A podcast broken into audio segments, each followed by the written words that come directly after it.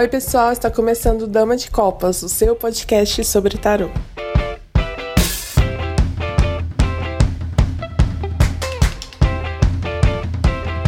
Oi, pessoal, estamos aqui mais um episódio do Dama de Copas. Eu sou a Thaís Camargo. Eu sou o Emanuel J. Santos. Eu sou o Júlio Soares. E eu sou a Kelma Maziero.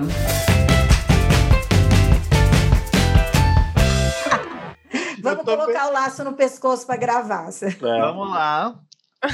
Eu já tenho tranças, eu posso dar um norte. Então é. vai, abre, abre lá. Faz a flor que vai. Oi, gente, como é que vocês estão? Espero que vocês estejam bem nesse 2021. Novidades, né? Um ano novo sempre tem esse espírito de frescor, de novidade, de antecipação, de ansiedade, de impulsão. E diante disso, a gente sempre vê uma série de postagens, nós já falamos sobre isso antes, uma série de postagens pensando o tarô a partir de diversas perspectivas. Nós falamos a partir da noção de é, previsão recentemente, e agora a gente precisa falar de um outro tema que envolve o tarô mais do que só no começo do ano, que é a questão da inter e da transdisciplinaridade. A nossa capacidade associativa que gera determinados discursos de determinadas disciplinas associadas ao tarô. Então a gente vai ter tarô, numerologia, astrologia, cabala, orixá, mitologia grega, psicologia analítica, psicologia junguiana, xamanismo. E eu tô falando isso de cabeça, eu imagino que tenha muito mais coisas que a gente possa associar ao tarô. E a nossa pergunta de hoje é: até que ponto a transdisciplinaridade auxilia o oraculista a produzir um enunciado inteligível e aproveitável, e até que ponto a interdisciplinaridade gera, na verdade, ruído e espetáculo. A gente fala, fala, fala e não fala nada que seja de fato efetivo para a prática da cartomancia. Solta a bola, gente. Quem é que vai pegar? Caramba. Tá.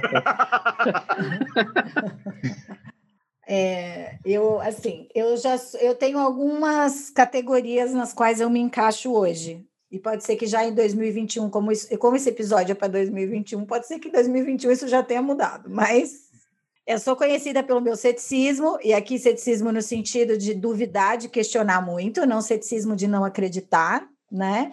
Vale distinguir. E dentro dessa, dessa temática, eu também sou muito conhecida por ser pragmática, dogmática. Então, lá vamos nós, né? Dentro aí da, do, meu, do meu recorte, que eu não vejo dessa mesma maneira, mas eu sei que é onde normalmente me encaixam. Eu acredito que, assim, cada, cada segmento, cada conhecimento, cada área tenha a sua proposta, a sua finalidade. Então, é assim: se eu vou jogar tarô, e junto disso eu jogo búzios, e junto disso eu faço mapa numerológico, eu faço mapa astral e eu te dou um passe no final, é importante eu saber qual é a finalidade disso, né? Então, assim, sejamos objetivos. Eu tô vendo o Emanuel rir aqui. Emanuel, você está me desconcentrando, demônio. eu já vou lançar essa técnica. Olha só, querido cliente, hoje eu vou jogar búzios, tarô, cartas e vou ainda te dar um passe. Vou te dar um passe. E agora, né? Enquanto não temos a vacina, porque nós estamos gravando o programa, então gente tem que ser, ó, inclusive, a distância, porque nem dá para pôr a mão na pessoa. Mas é cósmico, quântico, mecatrônico, psicotrônico. Isso. Psicotrônico. É, então, assim, vai Ai, funcionar, ou não. Ou não. Porque aí que tá. Nessas horas, o ceticismo pode ajudar e o pragmatismo também, no sentido de você olhar e falar qual é a finalidade. Acho que, por exemplo, eu fiz um estudo numerológico da pessoa antes dela chegar, para eu entender determinadas posições fixas a respeito dela, coisas que não mudam. Quando estamos juntos, fazemos uma consulta para ver o transitório e eventualmente vou indicar para ela três sessões de reiki, porque acho que ela está precisando. Você tem aí um começo, meio e fim, você tem uhum. um procedimento, você tem uma metodologia, tudo bem, né? Tá tudo certo.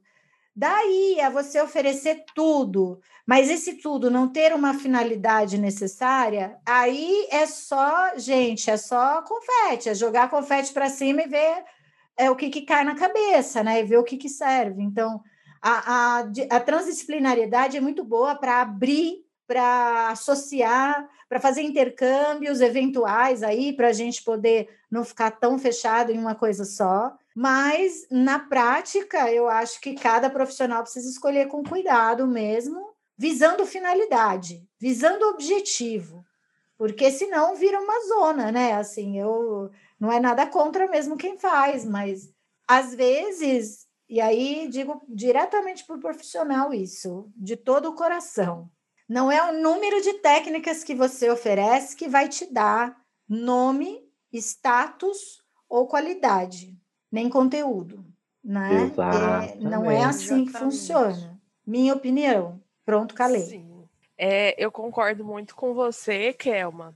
E assim, né, falando de uma maneira geral, a gente acaba percebendo algumas pessoas, alguns profissionais que trazem essa todas essa, essas essas Ai, como que eu vou chamar, né? As terapias, essas, esses modos. É, não, não queria falar abordagem, mas essas transdisciplinaridades. Essa palavra é do né? dicionário. Né? Eu coloquei ela na roda e eu vou tirar, juro por Deus.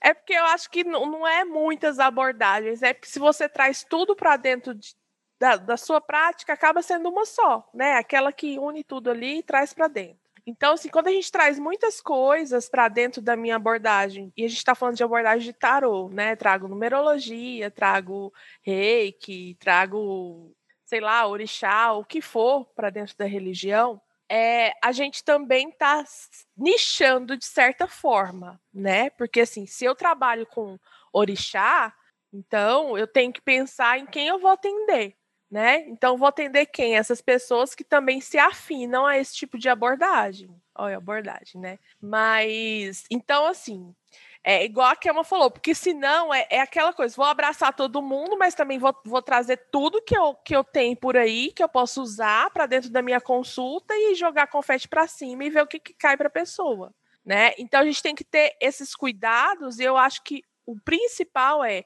eu vou trazer para dentro do, do, do, meu trabalho, para dentro do, do que eu vou oferecer para os outros, aquilo que eu tenho conhecimento suficiente para colocar dentro da minha prática, né? Porque aí eu vou entrar num, num, num, num ponto que me tocou particularmente, né? Que foi assim, eu sou um bandista, né? Já quem me segue no meu Instagram tá cansado de ouvir é, apesar de que algumas pessoas não conseguirem entender como eu faço essa separação, né, do meu trabalho com a minha religião, que para mim é totalmente normal. Mas assim, uma vez eu vi no, no Instagram a pessoa falando sobre orixá, né, orixá e tarô, e falando que ela via orixá de cabeça, né, pai, mãe de orixá, pai, mãe de cabeça, com o uso do tarô né? E ainda até falou assim que. Tem limite pra Ai, tudo, peraí, né? peraí. É, você tá, deixa, deixa eu ver se eu entendi. Porque isso, isso gera dois efeitos de sentido aqui na minha cabeça, o que pode ser um bug. Nós estamos falando do tarô, ou nós estamos uhum. falando que ainda temos o problema do tarô cigano? Não, do tarô, tarô mesmo. Então guarda o problema do tarô cigano para outro momento.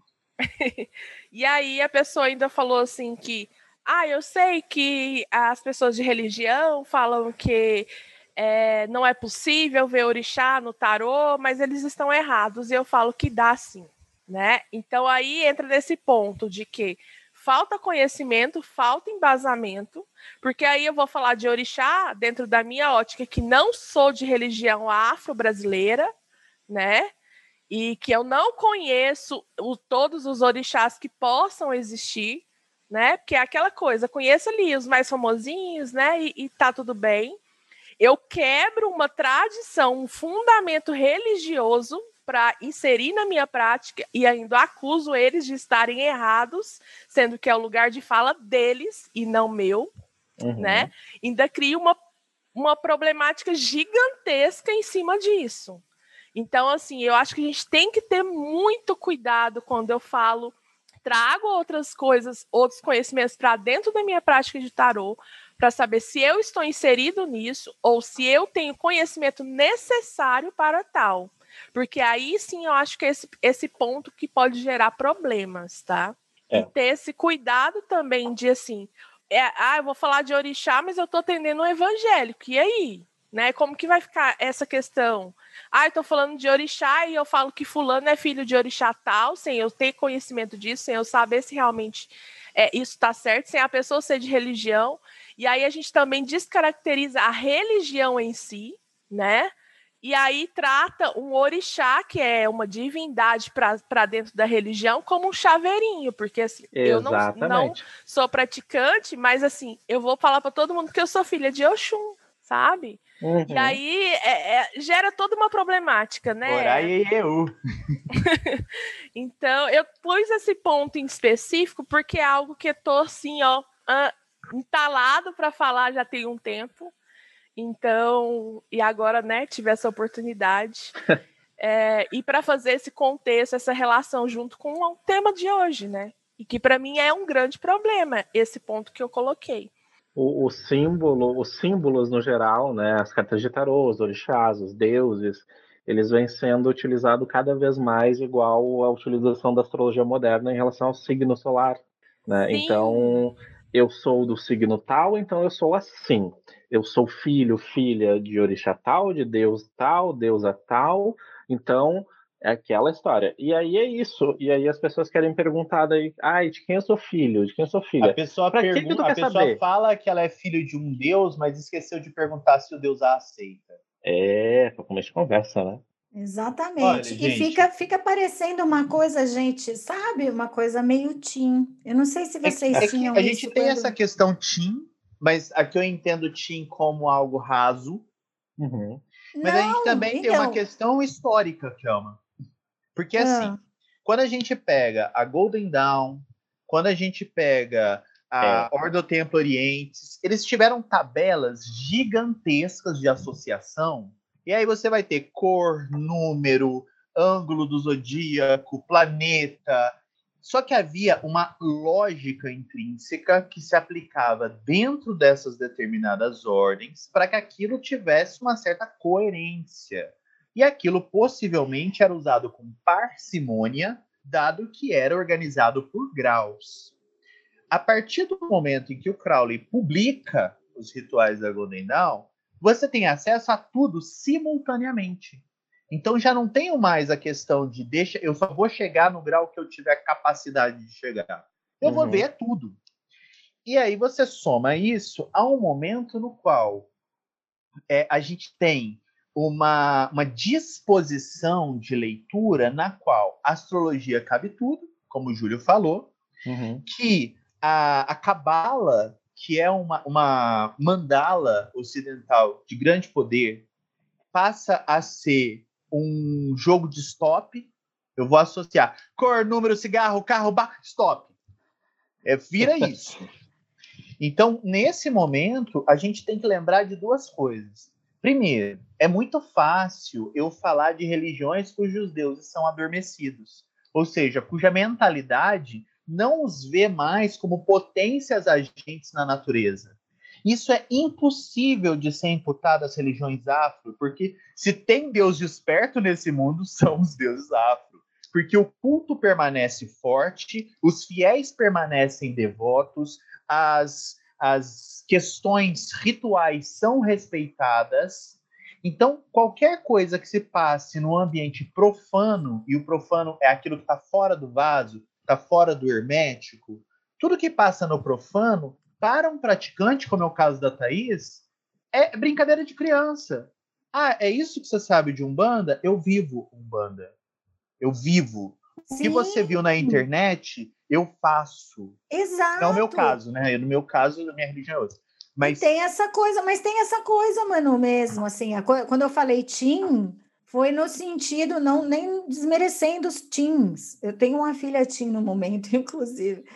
É, mas é aquela prática que a gente tem na adolescência, em que a gente está buscando um grupo de pertencimento. em que a gente está buscando a nossa identidade, a gente se perdeu um pouco, né? Porque quando a gente nasce, tem, aí tem toda aquela coisa, a gente nasce, infância, tarará, a gente tem aquela a nossa identidade.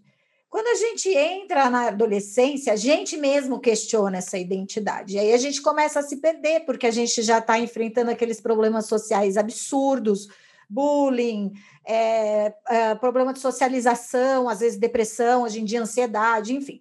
Então, o adolescente ele se encontra num momento de, de bastante confusão, vamos colocar assim, um, bem grosso modo, bastante confusão.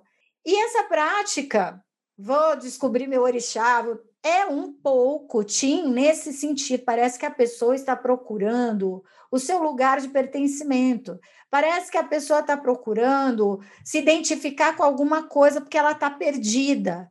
E aí vira aquela coisa do tipo: eu faço aula inaugural de xamanismo porque eu quero descobrir meu animal de poder. Eu faço um mapa numerológico, eu quero descobrir meu número e eu vou lá na taróloga ou no tarólogo, que eu não sei quem faz isso, mas descobrir qual é o meu orixá de cabeça. Na realidade, perde-se completamente o, o, o conceito de sagrado e aí o oráculo entra nisso, perde-se completamente o conceito de sagrado. E aí, se alguém tiver que me corrigir depois, me corrige em privado, hein, gente? Nada de ficar mandando mensagem pública. Mas, enfim, assim, é, perde-se completamente o conceito do sagrado, no sentido de que eu estou indo lá para tentar me conhecer. E, de novo, isso não se trata daquele autoconhecimento que também já se descaracterizou no contemporâneo, não se trata desse autoconhecimento barra autoajuda. Quer dizer, é a pessoa tentando se entender num animal, num orixá, num número, num signo, então, ela está ela tá se desabilitando de qualquer responsabilidade sobre a própria personalidade. Então, isso, de novo, precisamos pensar antes de praticar, de, de trabalhar como oraculista, de oferecer determinados serviços. Está errado? Não. Mas o quanto a pessoa que está indo te procurar, mesmo que ela tenha 50 anos de idade, o quanto ela só não está indo para brincar de BuzzFeed, sabe? Qual foi a minha cor? Que tipo de batata que eu sou? E que diferença isso faz, criatura? Se Exato. É Para quê? Frita isso... ou passada, sacou? Assim, é, isso você precisa procurar no divã. Então, isso é um negócio muito sério, porque aí sim a transdisciplinariedade descaracteriza o oráculo, o trabalho, e, a pessoa, e, e obviamente, vai atrair a pessoa que está perdida. Olha, olha a seriedade disso. Sim, Quando eu assim, comecei o só, só para me complementar uma coisinha que a Kelma falou dessa questão de ah, eu quero me descobrir através das características de orixá. Gente, você não descobre você em orixá, é o oposto, você descobre o orixá em si. Tá? Então, essa questão de prática de descobrir orixá é, é, muito uma questão de vivência. Você não vai, não vai ver rela, relação de orixá com você. Você não é, você não, você não é briguenta porque você é filha de Ansan. É porque você é sem educação mesmo. Então, orixá não tem nada a ver com Toma! Arrasou, bah. meu bem! e assim, é, quando eu comecei o Conversas Cartomânticas, eu escolhi um símbolo que me é muito caro, que é a Vesca Pisces.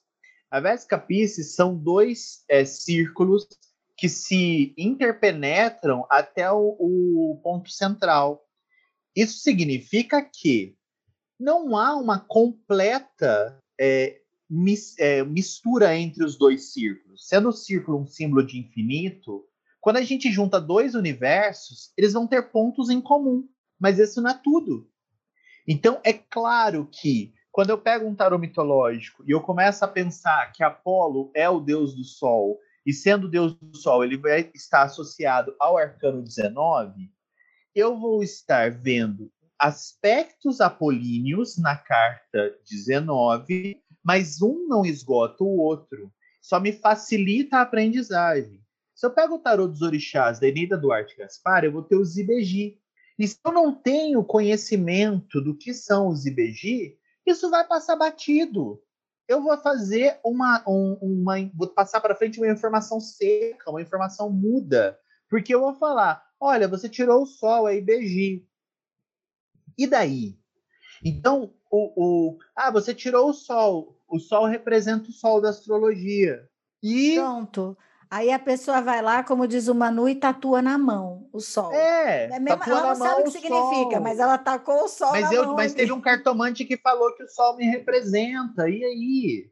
E é problemático pensar que a transdisciplinaridade era para ser originalmente uma capacidade mnemônica de associação. Nós sabemos que quanto mais a gente estuda por associação, mais a gente sedimenta o conhecimento.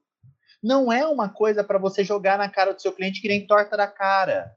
Não é a torta para você jogar, entendeu? Então, se você tem conhecimento de orixá a sério, o que você vai recomendar é o que o seu cliente vá a um jogo de búzios. Porque se o orixá tem que falar, ele vai falar a partir do oráculo que lhe é familiar, porque é uma, uma religião viva. Então, eventualmente, pode acontecer de um tema religioso emergir numa consulta? Evidente. Evidente. O que um cartomante sem formação religiosa não tem condições de fazer, a priori, é julgar-se capaz de resolver um tema cuja formação não lhe pertence. É a mesma coisa de você ir a um cartomante e perguntar que remédio você toma. O cartomante pode conhecer de medicina, ele pode inclusive ser médico, mas aquela função não compete naquele momento. Perfeito. Então, a gente usa a transdisciplinaridade para estudar, não usa para atender.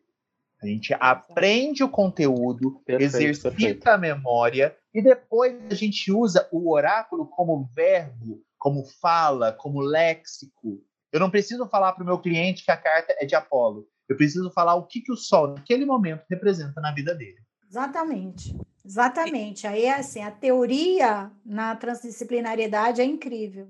Tanto que a gente faz essas pontes, né? Aquilo que a gente estava falando antes, a gente faz essas pontes para fazer TCC, para fazer tese, às vezes, para desenvolver uma pesquisa, para é super rico, é super rico. Se você gosta de museu e vai visitar um museu, nem precisa ser fora do país, qualquer que seja. Você vai lá na, na parte das pinturas, desde que não seja só aquelas, né, Dom Pedro em cima do cavalo, enfim, que tem um pouquinho mais de variedade ali nas possibilidades.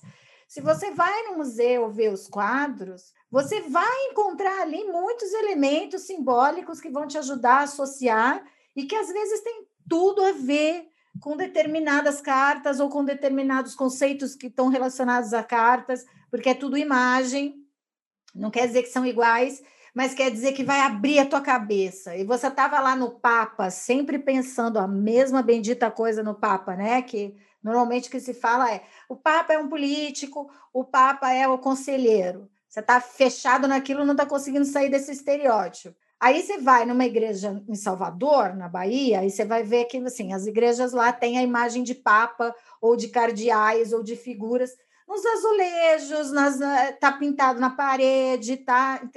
Você bate o olho ali, você vê o contexto que a Bahia é riquíssima nesse sentido. O seu Papa volta assim, você volta questionando um monte de coisa nessa carta. Você vai colocar isso no jogo, você vai questionar, você vai tentar estudar mais a fundo aquilo, você consegue sair daquela, daquela seu pensamento viciante. Daí, aí você dizer que você atende com tarô e quadros é uma coisa muito diferente, entendeu? Daí é você vai descobrir a obra de arte que existe em você através dos arcanos de tarô. Assim, gente. Não dá ideia pro BuzzFeed.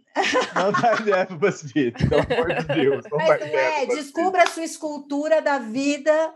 Ah, gente, assim, qual é, repito, qual é a finalidade disso? Sejamos práticos nesses momentos, né? Qual é a finalidade disso? O que uma pessoa de 18 anos vai fazer com essa informação? É, é, a gente precisa ser um pouco mais, é, nesse sentido, precisa ser mais objetivo para entender para que, que serve, né? Determinadas práticas. Sim, exatamente. E, e você e o Mano po- pontuaram algo que eu achei bem relevante, que é essa questão de como essas associações auxiliam no estudo mesmo, né? Como que auxilia nessa na maneira da gente fixar, né, internalizar essas questões do- de, de significado, de compreender aquele arcano, né? e fugir um pouquinho daquele senso comum de significados chaves, né? Sim. De aprofundar mais. Exato, porque isso acontece estudando, pesquisando o trabalho do Viktor Frankl. Quando chegou uhum. no tema liberdade com responsabilidade, parecia que as pessoas que tinham pesquisado, que estavam trazendo para o grupo as informações, parecia que eles conheciam o arcano dos enamorados. Eu falava, gente, que loucura que é isso porque você consegue ir, ir, vai quebrando mesmo um monte de conceito, vai derrubando, vai rompendo aqueles conceitos mais fechados e vai permitindo que você olhe essa questão, né? Então, cara, se eu olhar para enamorados como uma carta que fala de livre-arbítrio, mas que ao mesmo tempo chama a responsabilidade, porque senão é uma carta que não consegue sair desse ciclo, e uma carta que envolve maturidade também, que fala, caramba, isso é sensacional. Mas eu não vou né, fazer uma consulta assim, descubra qual é o autor que você representa no século XXI é, jogando tarô. Quer dizer, e isso é uma crítica para quem faz isso? De novo, gente, para de levar o pessoal. Não, mas é um chamado, é uma convocação à responsabilidade oracular. É o quanto você está estudando de fato para agregar na sua prática e não para chamar cliente, porque nem tudo, assim, tudo bem, né? A vida é feita pautada em matéria, mas nem tudo nessa vida deve ser dinheiro. Nem toda justificativa deve ser, ai, gente, eu estou conseguindo um monte de cliente, então vou continuar fazendo. Ou isso vai chamar mais gente para você atender. Nem tudo deve ser assim. A nossa profissão envolve uma subjetividade, envolve uma responsabilidade maior do que ganhar dinheiro. Entendeu? Tá. Não dá para entrar no tarô para ganhar dinheiro. Esse discurso que a gente está vendo esse ano, que na pandemia explodiu, que eu não estou aguentando mais, é ganhe X mil reais por mês jogando tarô. Uhum. Aprenda a atender, aprenda a jogar e atenda tarô e ganhe uma nova profissão. Paguei é, não sei quantos mil no meu curso de tarô. Você fala, gente, Olha, pelo amor de Deus, a gente tem que ir além disso, sabe? Isso não é um produto é isso que você falou, vou retomar uma parte que você falou para a gente chegar nesse ponto que chegamos. É, eu lembro o quanto foi chocante para mim quando eu entrei no MASP e eu vi quatro telas associadas aos quatro elementos e eu fiquei esquadrinhando as telas, buscando é louco, aquelas né? referências e tentando entender em qual carta eu tinha visto aquilo, como que aquilo se aplicava, por que, que aquele atributo era associado a determinado elemento. Isso, óbvio, que faz a gente crescer em pensamento. É claro que eu comecei a ver os elementos por um ângulo um pouquinho mais refinado. Mas o que, que acontece? A partir do momento em que eu tive isso, eu fiz uma modificação em mim. A aplicação para o meu cliente se dá pelo resultado em mim. Aí eu chego, ok, fui no MASP, vi os quadros, ok, comprei um baralho, ok, comprei um livro, ok, fiz aulas. Aí eu vou somar isso tudo, dividir por 10 pelo número de meses que eu gastei, aí eu falo o valor da minha consulta. Será que é assim? Será que essa fórmula vale o esforço que eu tenho diante de uma ciência de sofisticação? Será que o valor da minha hora aula é o equivalente ao tamanho da minha biblioteca? Ha! agora não é o bar, é. Ha. Passa longe, tá. né? Se a gente não, for somar então... tudo que a então. gente já investiu. Não é assim, é, não é assim. Porque então, o investimento é em mim. O investimento é em mim. Em mim, eu exato. faço porque eu gosto. Eu sou apaixonado, tarado, indecente por tarô. Então, o que, que acontece? Eu vejo um tarô novo, o olho brilha. Entendeu? Eu tenho que segurar a mão, que a mão de comprar chega a tremer. e não é uma questão de consumismo puro e simples. Eu tenho baralho, você não tem. É uma questão de que eu quero sentar com aquele baralho, eu quero montar um, uma estrutura, eu quero olhar para aquelas cartas e conseguir captar o máximo que eu puder que melhore o meu trabalho e me melhore como pessoa. E eu não estou falando num sentido iniciático, eu não estou falando que você vai colocar um tabuleiro na mesa e você vai ver luzinha cintilante. Adoraria. Mas isso não é o tipo de coisa que vai acontecer é, por conta de um determinado método ou fórmula. O que eu acho é, porque inclusive eu não recomendo uso de drogas, gente. Talvez com drogas vocês vejam estrelinhas. O que, que acontece com o tarô? A gente começa a perceber o quanto que a sociedade ocidental está impressa em nós, mesmo que a gente não perceba. Exato. Você vai olhar para a carta da justiça, eu estou falando da carta mais fácil do baralho para você estudar na vida. Você vai pegar a carta da justiça e você vai encontrar na mesa do advogado, você vai encontrar na porta do fórum, você vai encontrar no cartão de visitas do juiz, você vai encontrar elementos de justiça óbvios, socialmente falando, e aí, a partir disso, qualquer atributo associado à balança, espada, venda, começa a te remeter para aquele arcano. E o uso dado naquele momento vai impactar a sua leitura daquele arcano. E você vai ter que ter critério para não se prender a uma experiência como se ela fosse determinante de um significado. Exatamente, perfeito, perfeito, perfeito. É. Então, Não, transdisciplinariedade é, é assim, é assim, super importante, é fundamental. A gente faz essas, essas pontes, essas associações, isso ajuda a gente. Daí a gente fazer consulta para autoconhecimento, que para mim já é uma, já é, já é, um, é, é um conceito assim, né, paradoxal. Tá demais. Você fala, autoconhecimento é só eu posso fazer comigo mesma e há controvérsias, como que o outro pode fazer, enfim, né? E, e aí você começa a perceber que a pressa, é, a, a, aquela, aquele imediatismo, essa necessidade de quantificar tudo, de precificar tudo, de fazer tudo virar um produto. E é, é, o tarô ele não passa por aí, minha gente. Assim, nem você vai ver o psicólogo, ele não tem como fazer uma propaganda dele mesmo com depoimento dos pacientes. É, ele não pode chegar e falar, eu resolvo seus traumas. Assim, isso não tem. Então, o, o, o trabalho oracular ele passa por todo esse processo onde a gente tem que estar tá 100% entregue ali no que a gente faz. Não existe trabalhar com tarô sem coração. Não existe. Porque é só através dessa, dessa experiência, que é uma experiência cotidiana, diária, constante, recorrente, que a gente consegue construir alguma coisa e fazer associações para enriquecer a nossa experiência porque é a nossa interpretação que a gente vai dar, né? Exato. né? Eu falo que depois que eu comecei a estudar tarô, eu sou a louca que vê tarô em tudo, né? Eu vou assistir filme, eu tô vendo tarô, eu vou ver série, eu tô vendo tarô. Eu vou fazer uma receita de bolo, eu tô vendo tarô. Então, tipo assim, é, é, e é isso que enriquece. Então, associações são sim bem-vindas, né? Nesse processo de entendimento, de estudo, de cotidiano, né? Quando a gente começa a estudar tarô, tarô é o dia a dia, tarô é o reflexo da vida, né? Então ele vai sim se associar à religião, ao que você está vivenciando. Você está dentro de uma religião, você vivencia aquilo todo dia, você vai acabar relacionando, nossa, olha, isso daqui faz sentido ali naquele arcano. Mas isso não significa que você tem que levar isso para a sua prática profissional. Tá? Uhum. Tá? Estar vendo o, o tarô em todas as coisas e relacionando ele, não quer dizer que a gente está atendendo com o tarô ou jogando o tarô o tempo inteiro. Não quer, porque senão a gente não tinha férias nunca, gente. Exato. O que já é bem por aí. Exato, exato. Aliás, né, depois, de, depois de alguns anos que a gente está trabalhando com tarô, a gente tende a. Veja, não, não, gente, não escreve na pedra. A gente tende a jogar cada vez menos para si. Sim. Porque você está vivendo uma situação, você fala, putz, é roda, já estou ligada. Assim.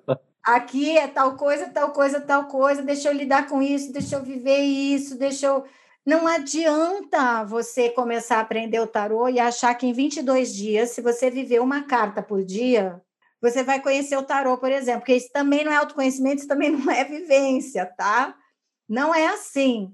Mas, a partir do momento que a gente está vivendo determinadas coisas, a gente nem joga. Eu não sei quando qual foi a última vez que eu joguei para mim. Porque a experiência, ela começa a acontecer dentro de você. É isso que eu falei. É um processo de coração, é um processo interno, é um processo de entrega.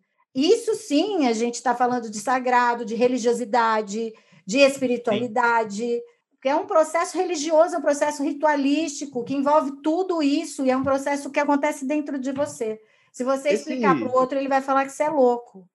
Esse processo que você falou dos 22 dias, você citou assim, um negócio que é fantástico. É, eu faço isso de tipo de seis em seis meses, de ah, ano em ano. Pois é. Por que, que eu faço isso? Porque é gostoso eu lembrar coisas. Então, assim, vou fazer, vou fazer o marketing do meu amigo. Júlio me mandou o caderno dele. O que que acontece? Eu vivo uma carta por dia e escrevo no diário que ele me mandou. Por quê? Porque eu sinto esse chamado como um convite a uma revisão. Veja bem, eu não estou fazendo com o intuito de obter nada. Eu estou fazendo com o intuito de rever aquilo que eu já obtive e pensar, tenho lacunas nesse ponto. É um processo pessoal, totalmente íntimo. Não dá para vender isso. Você vai viver esse processo seu, Manu, e aí você vai vender na sua consulta isso, entendeu? Vivencie os arcanos junto comigo e põe lá nos seus stories. Não dá. O que dá para fazer, que é, é, o que é possível é você falar, ok, então a gente vai fazer a jornada do herói. Vamos fazer a jornada do herói. Eu vou te apresentar o Campbell, eu vou te apresentar os leitores de Campbell que se associaram ao tarô, eu vou te dar as ferramentas em que associam Campbell ao tarô, e, meu amor, você que lute. E com a sua sandália gladiadora de crochê. E lê o artigo da Kelma, louca, me, me chama. Mas lê o artigo da Kelma lá no Filates, que fala sobre a existência a partir da jornada do herói do. do, do Já Campbell. jogando no Google nesse segundo. Monomito, ofilates.com. Existirmos a que será que se destina?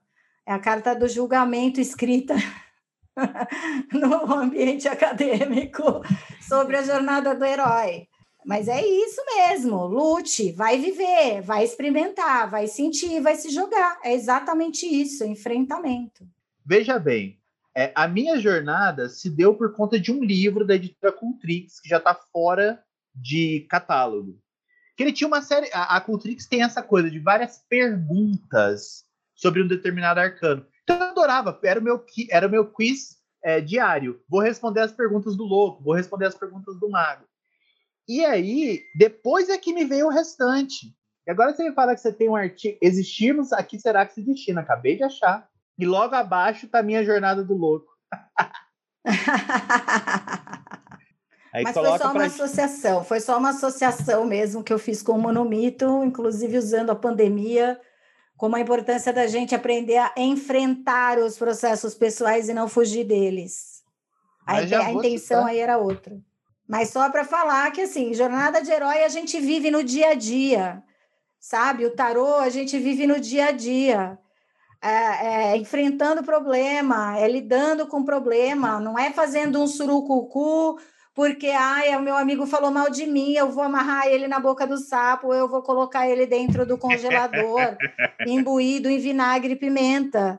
Não é assim Vai que você receita. resolve. Vai Não dando é assim. receita. Não é, não é assim que você resolve conflito, não, meu bem, entendeu? É, Olha, eu é... anotando as receitas. Olha a receita brincando. Se você chegou até essa parte do episódio, dá aquela voltinha, clica aí cinco minutos antes, e ouve e anota. Não é assim que se resolve isso, essas coisas é a gente vivendo no dia a dia. A gente fica criando muita fantasia em volta disso tudo e às vezes não precisa. É o dia a dia nosso que vai pedir esse tipo de heroísmo, esse tipo de enfrentamento, esse tipo de aprendizado, né? Não é. Você não precisa da capa, do chapéu, do cajado, da espada, de tudo aquilo materializado para você ter esses encontros aí que são íntimos ao longo da sua existência. Não precisa. A gente ensaia fazendo essas jornadas, fazendo leitura, fazendo estudo. A gente ensaia, mas nenhum ensaio te prepara para a estreia, nenhum exercício te prepara para o maravilhoso. No dia que você tiver contato com o incognoscível, é algo tão profundo que eu não sei te guiar, eu não vou te dar 22 passos para chegar nesse maravilhoso, mas a partir daí você vai pensar: opa, agora o trem ficou sério, agora os homens foram separados dos meninos, agora sim eu vou ver a avó pela grita. O bagulho ficou louco, né? Então Sim, é, é, isso aí, né? gente. É isso. Cadê os beijos do Nossa. Manu? Emanuel J. Santos. ah, Se apresente no, no almoxarifado para dar seus beijos. Beijo, jornada. Deixa eu pensar. Ah, uma jornada de beijo pra vocês, pronto.